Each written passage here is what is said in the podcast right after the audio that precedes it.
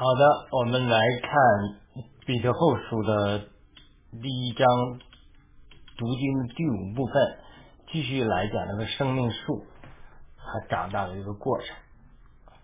那么我们讲过了，他这个彼得看到登山变相的主耶稣登山变相的这个意象，它是一个生命树。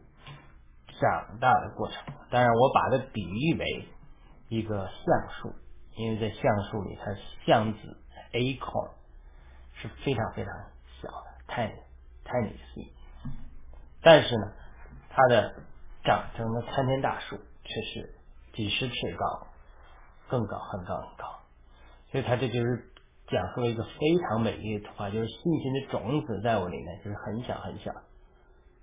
如果我把橡子拿锤子一砸砸碎了，它里面是有生命的大能，但是它发挥不出来，延展不出来，彰显不出来，对吧？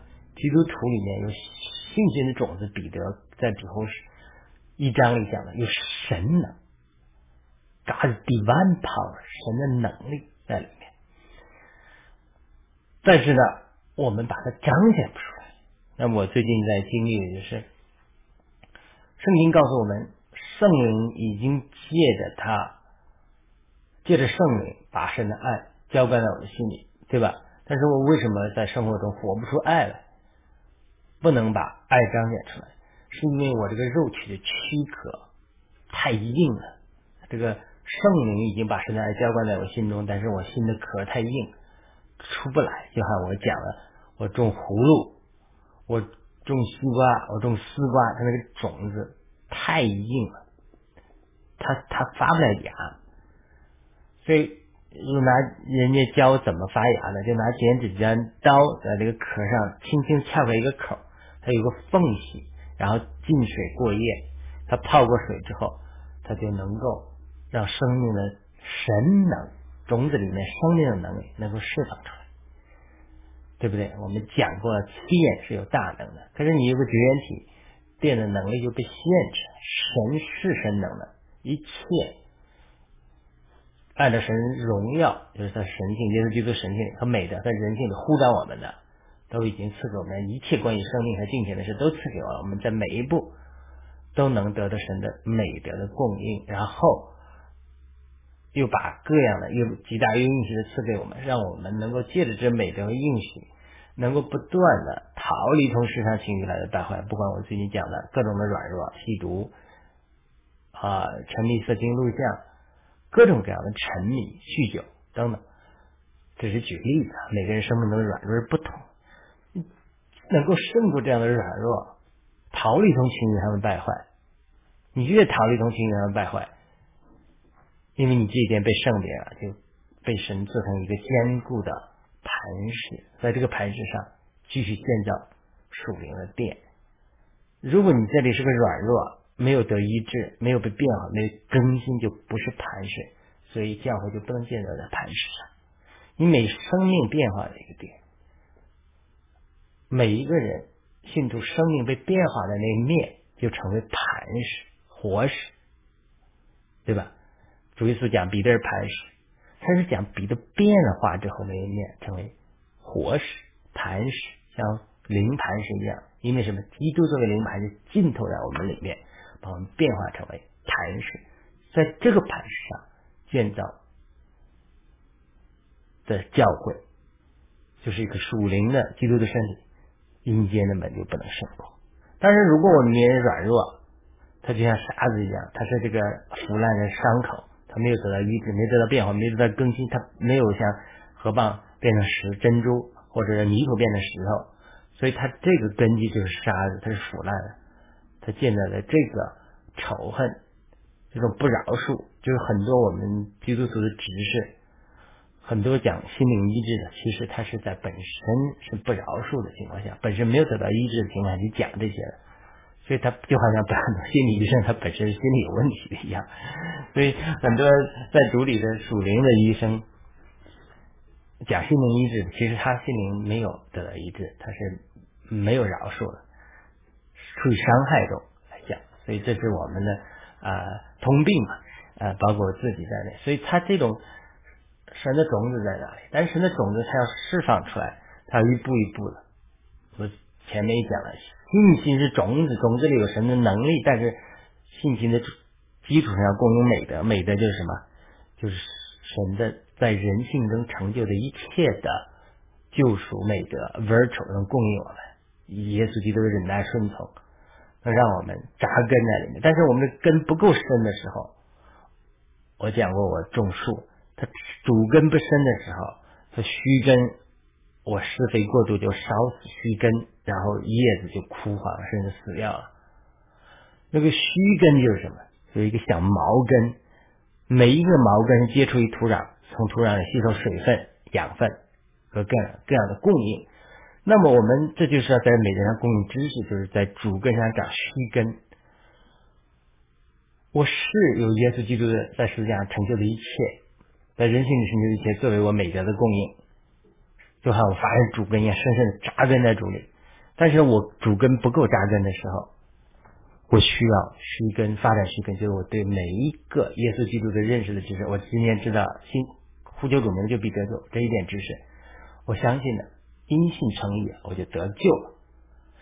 那我因信这个得救，它是 sozo 希腊文，它不仅包括灵魂得救不下地狱，包括你从苦难中被压迫中的释放，从身体的疾病中得得医治，还有这样被赶鬼鬼的释放中得辖辖制中得自由。它是一个 sozo 希腊的灵魂身体的全面救。圣经讲，凡呼救主名的是经历灵魂身体全面的得救。就是我今天，我虽然早就成为基督徒二十多年了，但是我还常常被忧虑捆绑、恐惧辖制，我常常还被我的肉体捆绑，所以这个时候我呼求主，哦，主耶稣，我不仅要在我做仇敌的时候，他已经为我死，那么我现在更在更要在他的生命得救了，这是保罗说的，对吧？罗马书讲。所以他生命能得救，生命能成圣，脱离软弱，这也是第二步的进程。很多基督徒忽略这部分。那第三步还有我们身体得赎、得救赎，我们身体医治得医治，因你的边上我们得医治，这是神的应许，是吧？所以他这个叫美德上供应知识。我知识，我对每一个耶稣基督的知识变成为一个启示之后，我看见一个真理，我就成为我的实际，因信称义好，等等等等等等等等等。在这样的情形下，以至于我能够借着认识耶稣基督赐给我的每一个真理，实化每个真理，就成为我生命中的一个不断的供应。这就是我的虚根就发展出来。所以知识上、美德上一定要不不断的供应知识。呃，美德上供应知识之后，那么知识上供应什么？供应节制。我上次讲了，为什么要知识上供应节节制呢？因为知识就好像对圣经的这种真理的学习啊，它是生命进一步长大的一个必须。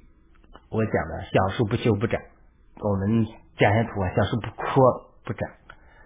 因为你树不修剪的话，它的根，我们种蔬菜种番茄都是这样，你不修剪旁枝的话，它就是。不断的这个浪费你的营养，它无法往上长。那你在一个树在特别在树林中，你无法不断的往上长高的时候，那将来你就失去了阳光，你被别的树给吓死了。所谓下死，就是见不到阳光就必须死了。所以它是生死的问题。所以它这个我们向下每根扎根。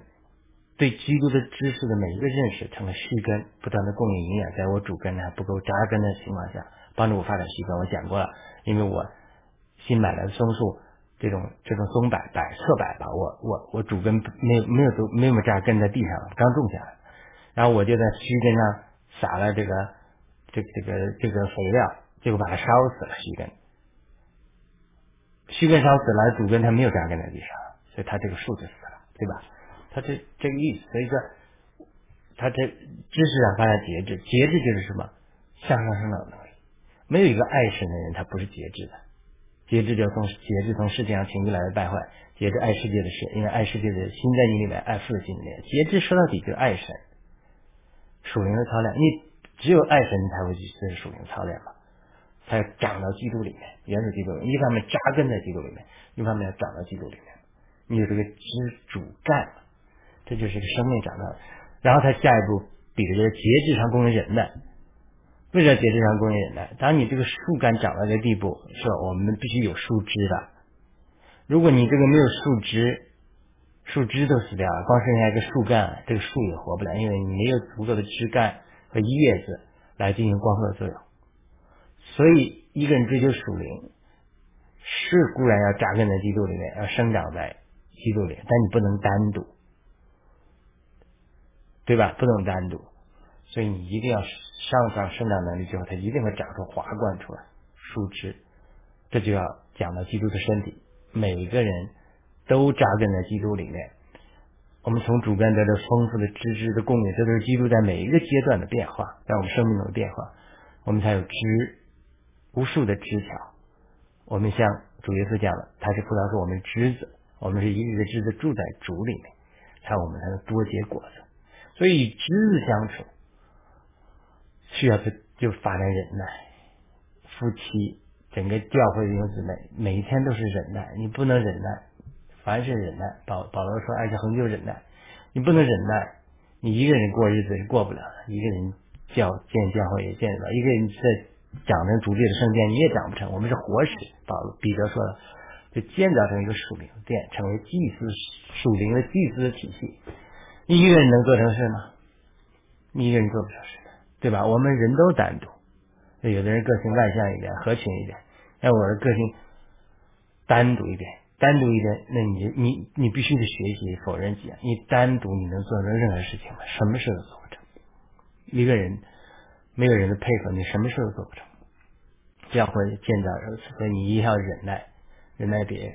你教新人，成全新人，你比你自己做要费好几倍的努力。但是你不成全新人，将来这事业上没有前前赴后继的过程。你不能一个人担当。牧师，你不能杀讲道你也讲，啥你都管，最后一个一个属灵的阔阔巨人，其他都是矮子。这种教会，华人教会中、美国人教新人教会中都是普遍的现象。教会中能干活的、能服侍的、捐钱的都是少数。他们讲的二零八零原则，就是整个西方教会百分之二十的人奉献百分之八十的钱财。再教会做百分之八十的施工，百分之八十的人只奉献百分之二十的钱财和做百分之二八十二十的服饰，就这是个二零八零原则。那这个是不是神喜悦的原则？肯定不是，因为保罗讲，使徒只是成全圣徒，让他们能够做基督身体建造的工作，使徒的指指示的工作，对吧？所以这个不是神的喜悦的。八零二零原则是一个。不幸的现象和现实，但是绝对不是神喜悦的一个光景。那我们教会如果能做到五零五零原则，对吧？百分之五十的人都能参与服饰，那你一下就进步了。然后不是说百分之五十人只奉献百分之这五十五十，而这个百分之五十人都能参与奉献，参与实际奉献，对吧？或者是参与侍奉，这是在教会中这种原则。我只举个例子，就是整个呃基督教的身体中都是这种八零二零的原则的话，它是其实不符合神的期许，因为你枝子不够长成进功用，所以这个树不可能繁生繁茂的。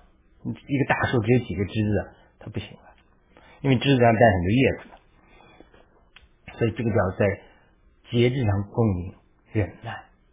然后彼得就说，在忍耐上供应什么？供应金钱。忍耐是弟兄姊妹相处，忍耐像供应金钱。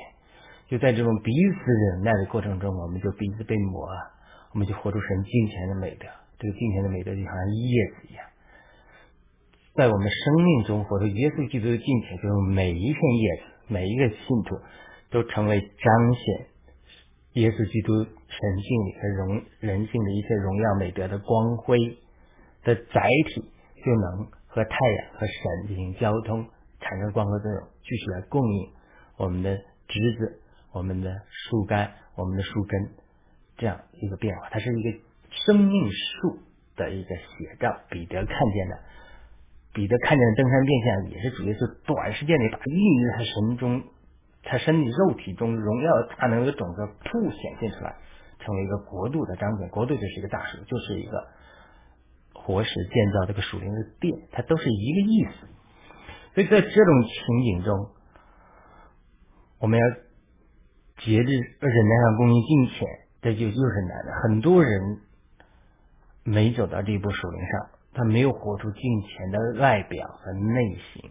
实在的，我们基督徒生活，如果每一个人活出一个金钱的叶子，都能与父产生光合作用，把营养从神不断的得到玛纳的供应。不仅供应到自己身上，而供应到枝子里面，供应到整个树上。我们这个树是极其烦恼的。当然，枝子就好像使徒、先知这些恩赐一样，对吧？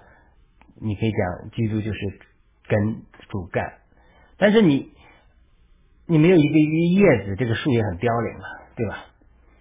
所以，他这个敬虔，每一个人的敬虔，他其实是基督在肉肉身中显现在每个人要活出来的彰显。这叫敬虔，然后金钱上供应什么？弟兄将来 Philadelphia，就是当我们有了叶子之后，我们一个果树只长树根很粗，树干很粗，叶子很多，不开花，那你能行吗？所以他这种弟兄将来就彼此弟兄姊妹从忍耐啊，彼此的这这种敬虔啊，他继续他就磨磨磨。彼此的这个黏膜，然后慢慢慢慢在人生中就发生了这种弟兄相爱、教会彼此相爱的光景。这种这叫这叫呃忍耐和供应金钱，就是说把你这个哦呃金钱供应弟兄相爱，弟兄相爱就是这个开花了一样，哇，好漂亮！主耶稣说：“我赐呃我你们。”彼此相爱，别人就认出你是我的门徒了，对吧？老约翰说：“赐给你们的新诫命，其实也叫旧诫命，就是让你们彼此相爱。彼此相爱的时候，人家大老远一看，桃树开桃花，苹果树开苹果花，或者是樱桃树开樱桃花，一看春天来的时候，满树的花朵，就赞叹：哎呀，真漂亮！就把这个神的生命。借着教会彰显出来了，对吧？那我们光开花不结果的，这也神不喜悦。所以就是弟兄相爱上共用爱，这个爱就是阿加佩，阿加佩，神圣的爱，就是主耶稣问彼得一次说：“你爱我吗？”主说：“我我我谁有爱？我弟兄爱，弟兄相爱，我没有这个神圣的爱。”神多次讲他说：“你要。”用神圣的爱爱我，但后来又悟到他的怜悯，联系他的软弱，就说你飞了我吧，就弟兄相爱，对吧？这个整个到最后就是弟兄相爱，共用爱，共用阿嘎培，就是共用神圣的爱，就结出果子来了。整个这个生命树就从根到须根，到枝干，到枝子，主干到枝子，到叶，到。啊，这个呃花到果，整个都把生命树一个生命树的过程彰显出来。这个就是国度，神的国度是什么？就基督国度就是神的生命，荣耀的生命，神的神能的生命，借着他人性的美德，各样的 virtue，在每个信徒每个枝子里得着彰显。彼此有交通，我们住在主里面，主住在我里面，彼此有丰富的枝浆的供应的交通的流通。我住在枝子里，枝子也住在我们住在葡萄树上，葡萄树也住在我里面。葡萄树不断的供应我，我就结出丰硕的果子。葡萄树的一个画面，这就是神的国度。神的国度就是在每一个方面，每一个国度里的人里面，生命里面。特别是人的生命里面，基督徒生命里面，掌权、流通、做完，最后把神彰显出来，就是保罗祷告的。我们教会是神荣耀中充满万有者的丰满，借着我们将神的智慧彰显为一切受造之物，然后教会带领万物敬拜神，我们成为神在基督里充满一切的丰满，向宇宙、向万物、向世界彰显神的荣耀。道神肉身在耶稣基督里，耶稣基督的荣耀借着他的身体完全彰显出来，然后让万物都归服于基督，基督将万物归服于他的，又归服于那叫万物归他的神。这就是整个神的计划和经文，整个圣经的启示就是这样。所以彼得看见这个启示，反思耶。主耶稣在变化山上变化形象之后，一刻带到荣耀里，然后看见摩西和以利亚在那里与主说话。摩西代表什么？摩西代表使徒，代表律法，代表神的性情，这是使徒性的指示的。另一方面，为什么要以列呢？它代表先知，先知代表神的引领。我一直在讲，这两个都聚集在神对我们引领的两个部里。神的荣耀的性情，让我们不断脱离自己败坏的性情，有分于神的性情。同时，你又软弱呀，你会迷路啊，你像迷羊啊，你会失败啊。所以，圣灵借着使徒，借着先知性的恩赐，他在每个环境中来扶持你。帮助你，对每个人、每个环境、每个时间、每个地点的不同，而对你有不同的应用、引导和引领，这就是以利亚功能。功能把你心，以利亚是什么？把父亲的心转向儿女，把儿女的心转向父亲。你你是父父母，而你偏离了方向，他要把你一步一步的带领回来。这就是先知性的恩赐，使徒性的恩赐。但是呢，爱光胜利这些原则通过律法解释出来，在新约中，律法实际会实际实化为我们内住在我们里面的。保罗罗马当上讲，耶稣基督生命之灵的律在里面规律我了，不是靠外面律法规条限制我了，对吧？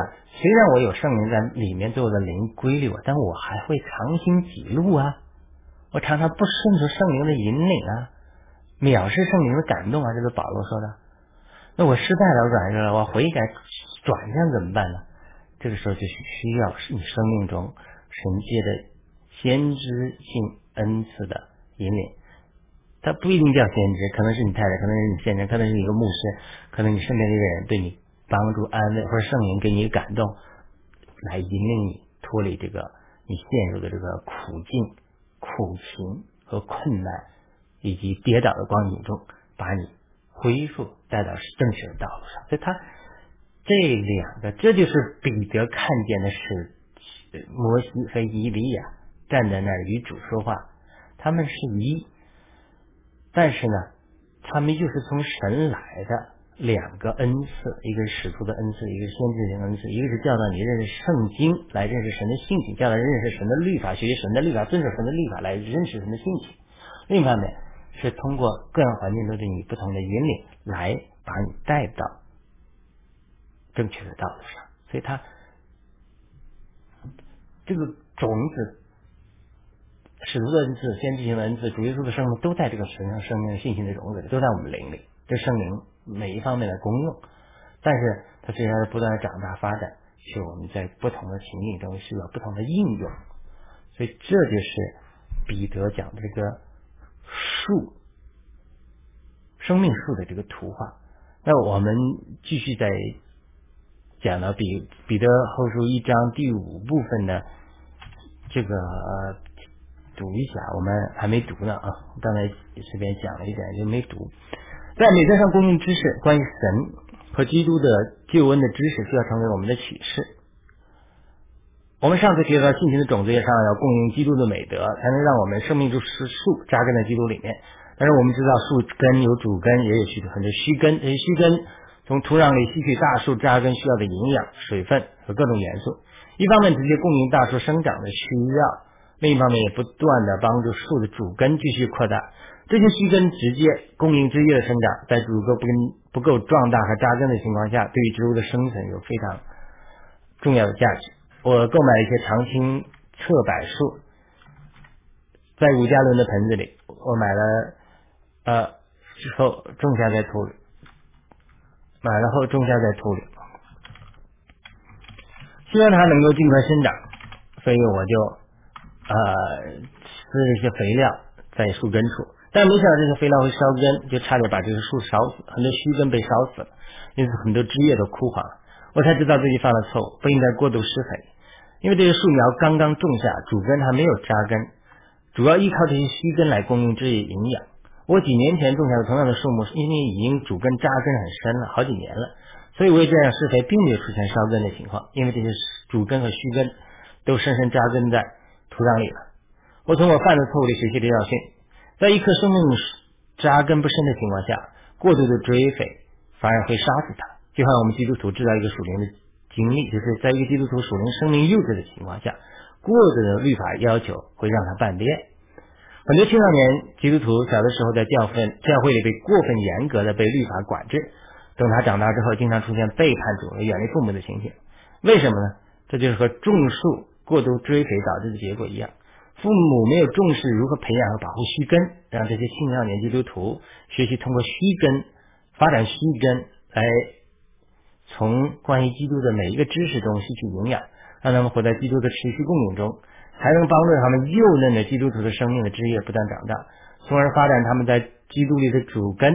当他们当他们的主根深深扎根在基督里的时候，他们就不会半跌了，被半跌了。这就是彼得在彼后一章五节所说的，在美德上供应知识的属灵意义。信心的种子上要不断供应基督的美德，能才能让基督徒的生命扎根。但是我如何才能把扎根在基督的美德里的目标一步步实行出来呢？就是在关于每一个耶稣基督知识的小点上领会它们，并且把让这些知识成为我们的启示，就好像须根一样。从关于神和基督的救恩中的启示中一点点、一点点供应我们的生命的需要。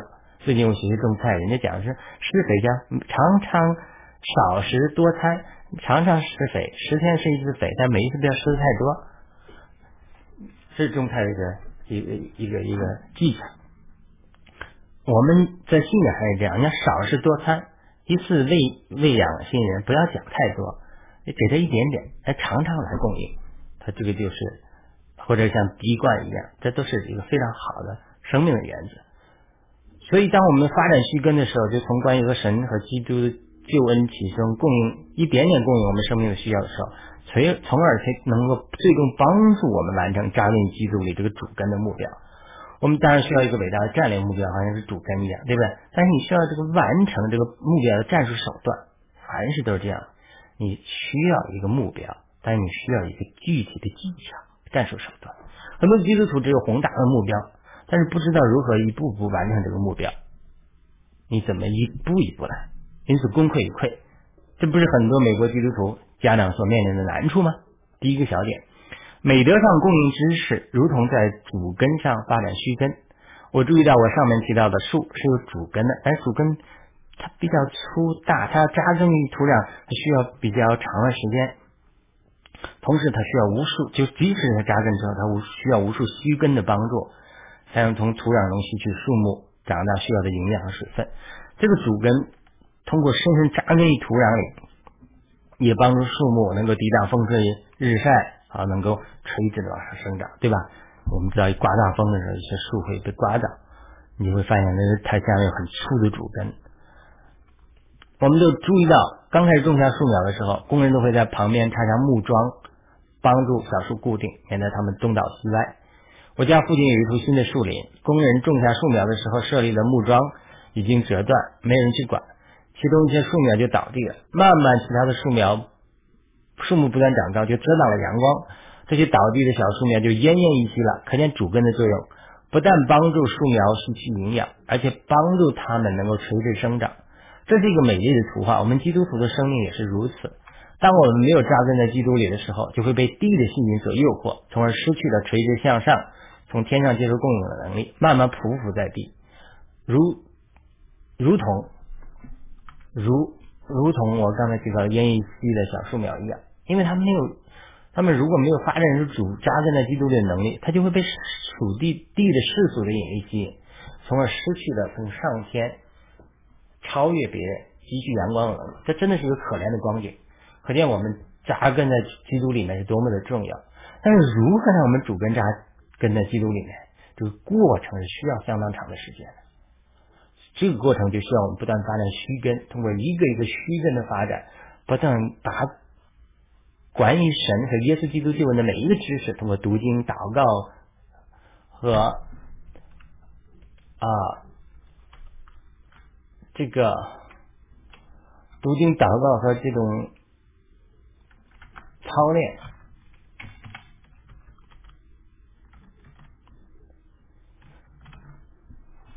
等发展成我们的启示，成为我们灵里的供应，这样就不仅帮助我们基督的生命枝叶能够不断成长，也反过来又帮助主根不断扎根基督的伟大，对吧？我二零零二年信主，二零零四年一个特会中听见耶稣对我说话，让我奉献给他。这次属灵的经历让我大大变化，成为一个疯狂爱主人，就养成了每天读经的习惯，雷打不动。我多次分享过这故事，我太太看到我每天这么做。并没有多少生命的改变，读经也没有亮光，也不会为主说话，讲也讲不出来，就对我说：“你小和尚念经有口没心。”当然开玩笑的，意思就是这样对你没什么益处。但是我说，我先建立一个习惯，这个习惯虽然没有马上给我带来一个生命的改变，但是只要我坚持不懈，习惯会改变我的性格，我的生命慢慢会改变，我读经一定会有亮光。我坚持每天读经祷告几年之后，就发现生命开始使用我，常常读经分享的时候。就有圣灵的感动出来，当时我太太就感到惊喜，说：“哎，怎么你身上发生什么事情？”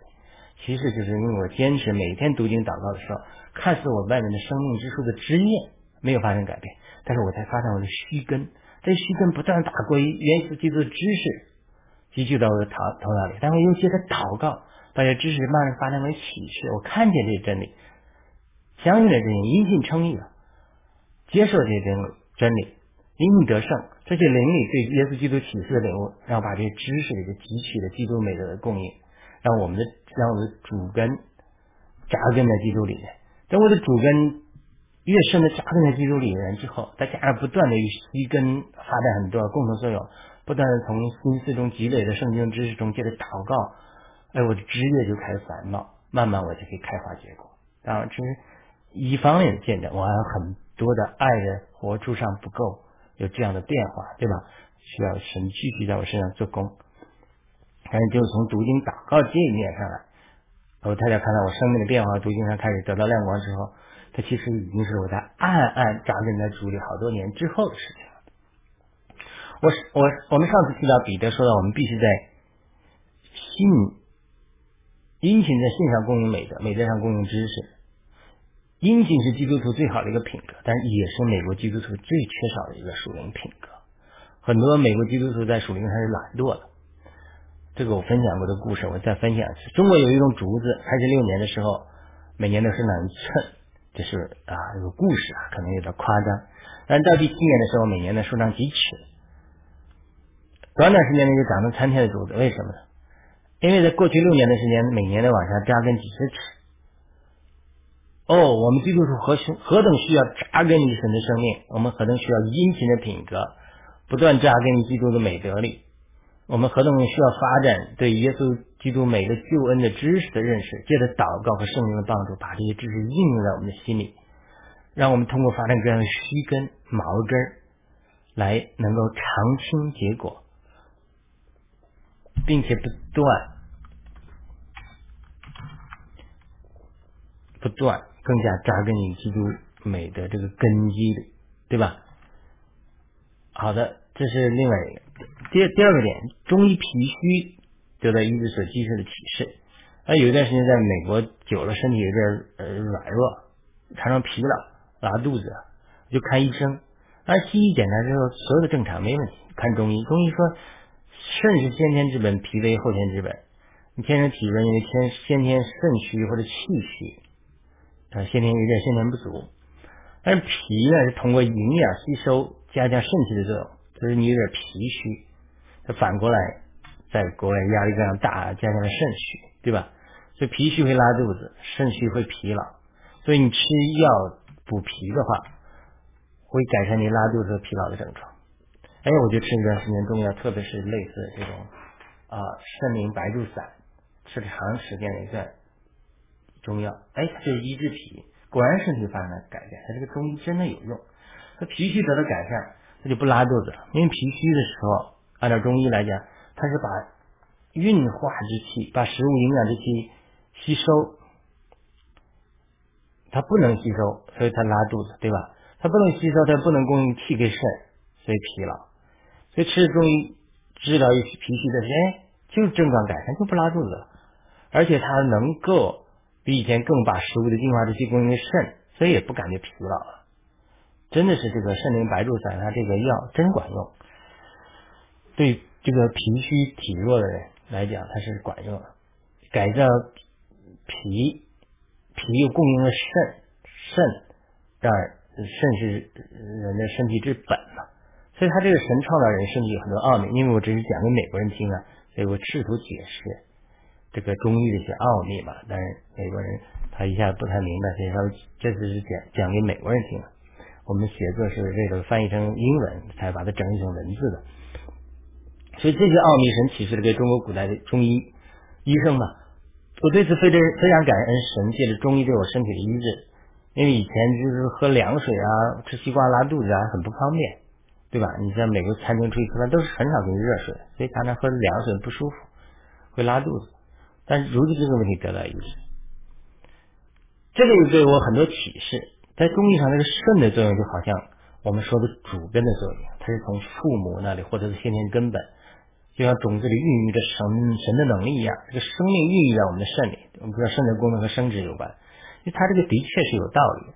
但是如果我们脾虚的话，就好像我之前说的虚根烧死了一样，它不能供应给主根，不能持续的在主根不够强大的情况下，持续的供应你身体的生命。所以，当我们不断通过脾的运化，让我们能够吃的食物吸收我们身体里，特别是。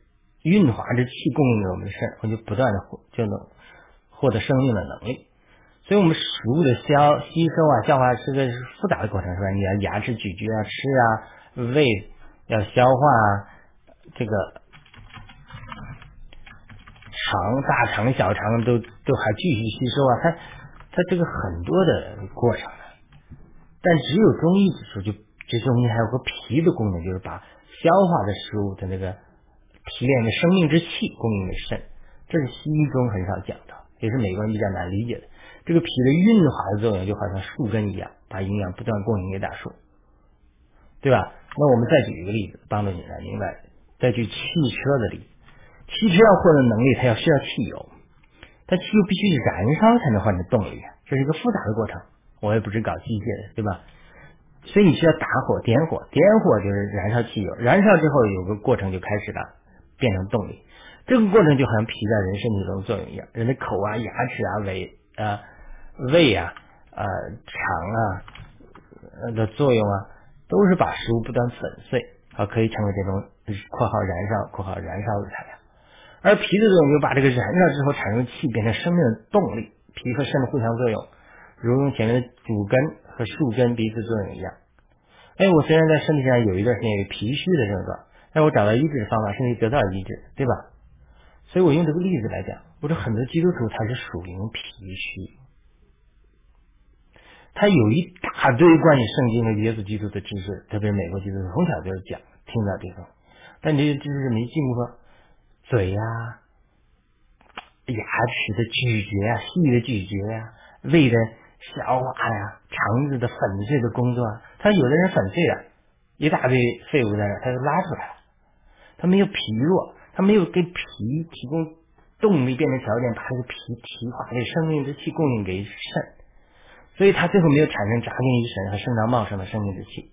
这就是很多基督徒一辈子读经，生命没有变化的或不够有变化的根本，就是他是消化一系列的食物都吃了，都在肚子里，但拉出来了，脾虚属灵脾虚，没把它变成生命之气。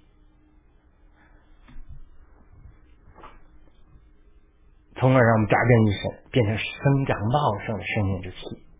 但只是我举例子，就是食物变成我们的生命，是一个复杂的过程。那么，同样，我们把神的话，将属灵的玛纳变成我们生命的力量，它也是一个复杂的过程。所以在圣经中，冥想它本身包括咀嚼、宣读等等等等很多的意思，它是属于一个 deliberate process，就是说，你一定要在神面前有操练、有节制，常常去把主的护法咀嚼、反思、冥想、祷告、导读这样一个过程。就是消化的过程，没有这个消化的过程，囫囵吞枣。虽然说吸收一点点营养，但是它不够吸收那个精华之气。这就是雷马产生的过程。从楼格斯神长存的道变成神即是的话，雷马它需要一个操练的冥想的聚焦的过程。所以很多人忽忽略了这个复杂的过程。他没有前面这些步骤，没有这些具体的操练，没有这些勤奋的操练，他就无法让神的话语变成他生命的力量，对吧？那这是我们举的例子，然后我们进一步在理论上升华。另外一个焦点，知识变成启示需要借着读经、祷告圣灵的光照。刚才我们讲述了食物变成能量，以及汽车变汽油变成动力的过程。同样，对神的话和关于耶稣基督的知识。知识上供应节制，这个节制的过程就是这个操练的过程。你一定要肯操练，肯属灵有节制，有勤奋，有管制自己。圣灵借着环境也好，借着圣灵的管制，让我们有顺服，不爱世界，眼目聚焦，忘断一切以及耶稣，聚焦于主的话，才能把这些话语和知识不断吸收到我们心灵里，然后借着祷告和圣灵的光照，把这个黑白字句的话、楼格斯的话变成我们。及时的话语就是雷马的话语，对不对？所以他这个这个过程是西方基督徒特别缺少的。我相信华语的基督徒比较不错，但是华语基督徒中也有个问题，就是重知识道理的多，重律法主义的多，借着灵，借着祷告，这种这种的的的不够，不是说没有不够。所以，他这个在我们看到这个果效之前，它需要一段时机的过程。正如我上面分享的个人读经祷告的变化的例子一样，对吧？在这之前，你一定要坚持不懈。这就是彼得所说的殷勤的意思。没有一个农夫能够种下种子就马上可以收获，他必须殷勤的浇水、施肥、施除草，在信心中忍耐等候，才能最后收获生命的果子。当然，我讲的这个。读经打落圣灵光照只是一个概括，它还有时候需要审视这样的工程对付环境中圣灵的管教，破碎我们的肉体，这些都是极其重要，对于我们领会神的话语，变成我们属灵的生命，它离不开圣灵的管教和十字架的功课。我们外面人的破碎，灵才能出来。中国有个成语叫揠苗助长，就是一个农夫看到苗长得不够快，每天拔一下苗帮助它成长，结果反而枯死了。我们必须恒忍，必须等候，因为生命的长大是需要时间的。同样，很多基督徒缺少这个恒忍的过程，过早放弃了他们的努力。很多基督徒不足够拥有关于神和耶稣基督的知识，就是很多圣经对，就是对很多圣经的话语不熟悉，因此。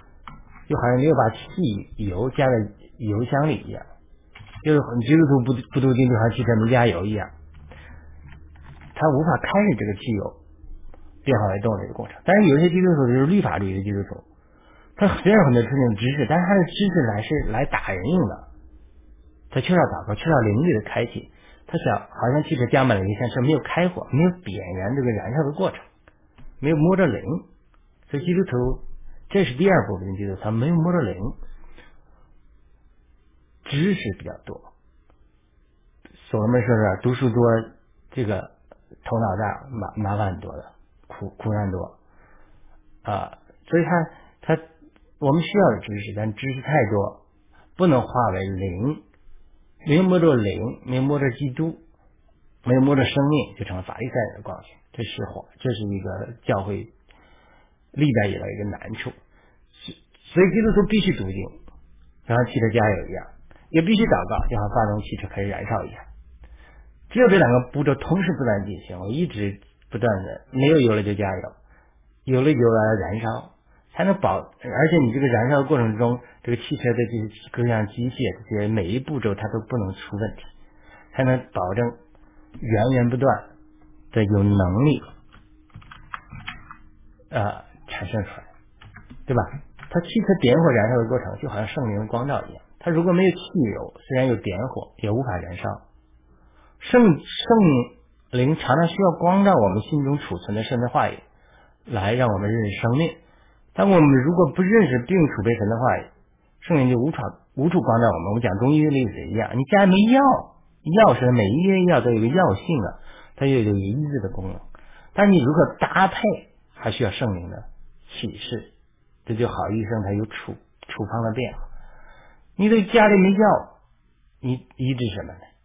家里有药之后，你还要凭借圣灵的引导，针对每个人的不同处境、不同的药方搭位搭配不同的药物，并且药物的多少也要不停的加减，这都是一个艺术。所以圣经读经，它一方面是一个知识，但要把它升华之后，它变成一个艺术。这个艺术就有经验的经验的积累。而圣灵的引领。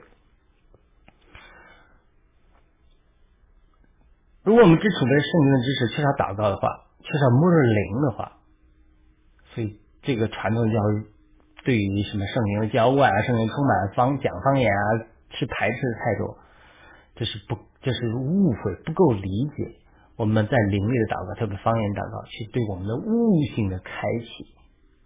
是反面有帮助的，对我们在灵里摸着神是有帮助的。这就是为什么保罗说不要在教会禁止讲方言，而且说我讲方言比你们讲的众人更多。因为保罗说要不要讲方言？保罗说我们众你们弟兄们聚集在一起，或有知识，或有教导的话，或有启示，或有方言，或有翻出来的话，凡事都当为现在，或有，不是说每一个聚会都要有。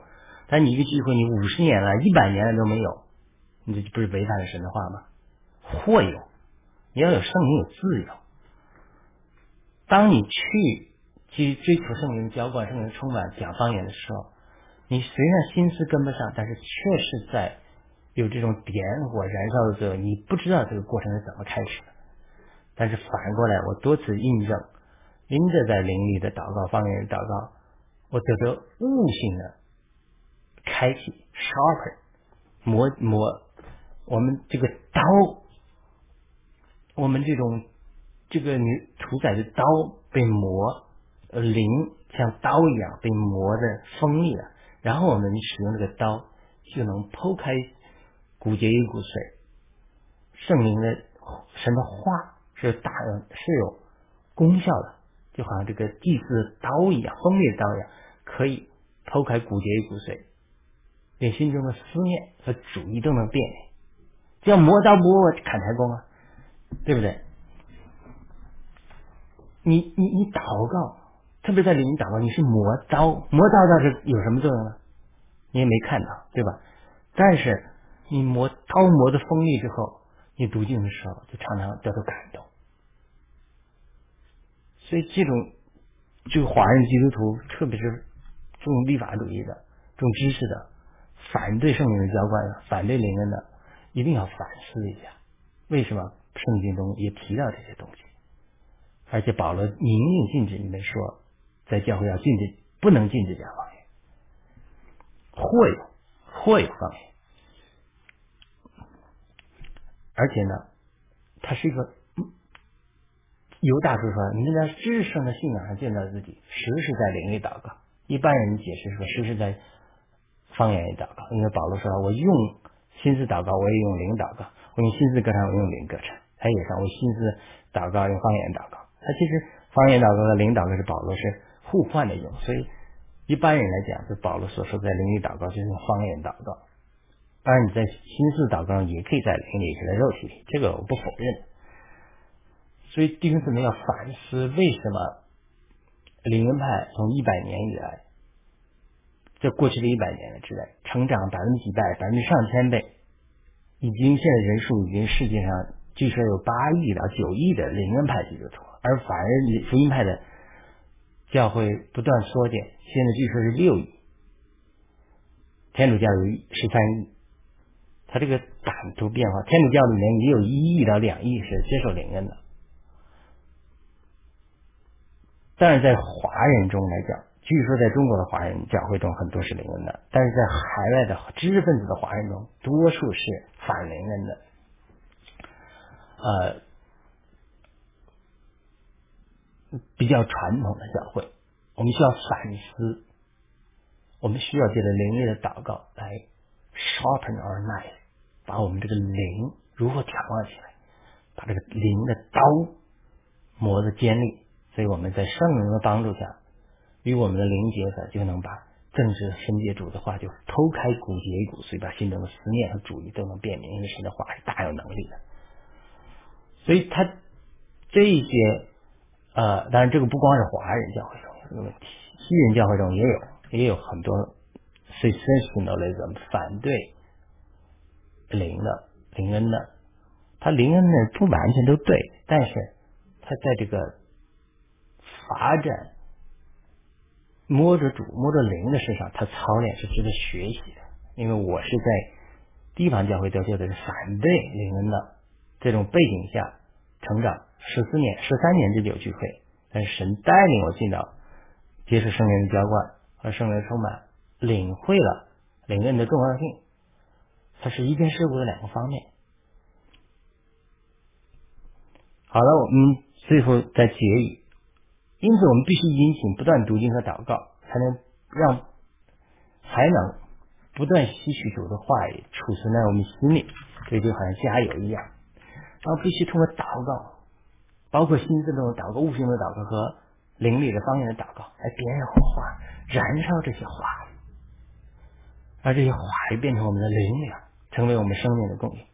就是你发现祷告的时候，你不知道。圣灵说不上太替我们代求，可能就把这些话在燃烧的过程中，只有这样，关于耶稣基督救恩的每一个知识点，才能在持化来成为我们的营养，借着这些虚根的供应，让我们的枝叶开始繁茂，同时反过来会让我们的主根更加扎根于基督的美德里，获得不断向上生长的能力，节制胜过地的吸引，不断的更多获得阳光雨露的供应。这就是彼得说的：殷勤的在信上供应美德，美德上供应知识的属灵运运用。下一次我会讨论彼得所说的在知识上供应节制的属灵意，就是我们必须除去一些错误的教训，包括对付我们品格中的缺点啊，以及以及。爱神，全心全意爱神，好能够帮助我们不断向上生长，发展我们生命树的主干。好的，这是彼得后书一章五节的感动啊。我们还没有讲完彼得后书一章啊，真的是很多的丰富，对于渴慕追求属灵生命长大的的。嗯，希望能有帮助，而且我也在这个旅程之中，在这个旅程之中，与弟兄姊妹共享，因为我也不够，特别在爱的活出上，还需要迫切的被基督的美德上能供应，我在信息上供应基督这些爱的美德，以及在美德上供应。知识，信息上供应节制，好让我能够结出爱的果实。那我也祷告，神像变化雅各雷约翰这样的雷子，脾气急躁的人，能够变化成为晚年的时候，使徒约翰讲的爱神爱人，一个满了神彰显的美德的这样一个爱的使徒。我也祷告神。继续的破碎我外面的坚硬的躯壳，让神的生命，特别是爱能从我身上活出和流出，赦赦免遮盖我一切的不足，让继续在我身上做工，让我成为神手中的一个杰作。因为我们的确是神手中的一个杰作，不是我们的能力，也不是我们的荣耀，但是我们是你手中的器皿，是你手上的杰作。你把我们做成你爱的彰显，把小子做成你爱的彰显。成为你成为你的啊手中的杰作，阿门。好的，我们今天最后一章这些经文，我们先分享到这里。我们还会下次继续的分享如何在知识上供应节制，以及什么是节制，什么忍耐。节制就是爱神，忍耐就是爱人，是律法的最大的两项原则。如果我们知爱知基每个上公民知识，我现在都讲的很清楚。如果只有知识，像法律上人，他缺少最深的爱，全心全意爱主你的神，我们就成了明的罗，想的把，就无法再长大。对法律上有许多关于耶稣基督的知识，不是关于神的知识和律法的知识，但是当耶稣基督来的时候。成为那个爱神的榜样的时候，他就失落了。甚至有个律法师在试炼主耶稣说：“律法中哪一条最大？”主耶稣说：“要全心全意爱主你的神。”当然说要您说出自己这一条第一条的想法，这是律法中两个最大的总纲。但第一条是爱全心全意爱主，并你的神。而法律上的关于主耶稣责备他是什么？你把十分之一献给神了。芹菜、薄荷献给神了，就不割割尔板给了神了，给了是吧？我就不相信父母了。就是说，本身神让十分之一给我们，让我们孝敬父母，让我们尊重神，这个神的性情让我们爱人、爱神、爱人。但是说，我说好，我已经把十分之一给你了，我就爱不爱你了，我也不爱父母，我不相信父母，这个就是违反了律法的本意，所以。这也是觉得你们人的你们因为人的传统，这就是知识发展过多之后，人的知识传统废弃了神的话，让神的话失去效力。这个我不仅在法律圣上，我在很多教会的传统都发现了，当教会的传统越来越强大，无论天主教、更正教，无论是我得救的教会，知识越来越强大，创始人的教导已经是像圣经一样不可更改的时候。那么这就危险了。危险的一个地方就是，知识固化的律法教条，已经限制了圣人自由，失去了起初的爱，爱神的本意。现在法律上，那现在教会法律上太多了。我们都是都曾经那样光景，我们都是法律人，因为我们重知识，忽略对神爱的本质，因此就不能进行下一个忍耐。也这样公益人耐，爱人。为什么我们教会里不能爱人？别人被半边。我自己也常常很多这样失败。为什么我没有爱了人呢？是因为我在爱神的事上失败了。为什么爱神的事上失败？因为知识过多，知识过多没有节制，成了我的骄傲，成了我生命中进一步拦阻。初心的人没有知识，他没法从基督的知识中供应虚根，供应生命。但是老基督徒的问题就是，你讲上去，他下去就知道；你讲 A，他是 B 的知道，满嘴定罪，满嘴批评。为什么？因为他爱心出了问题，心灵指有了。所以我们下次要分享如何发展爱神，就是节制的本质。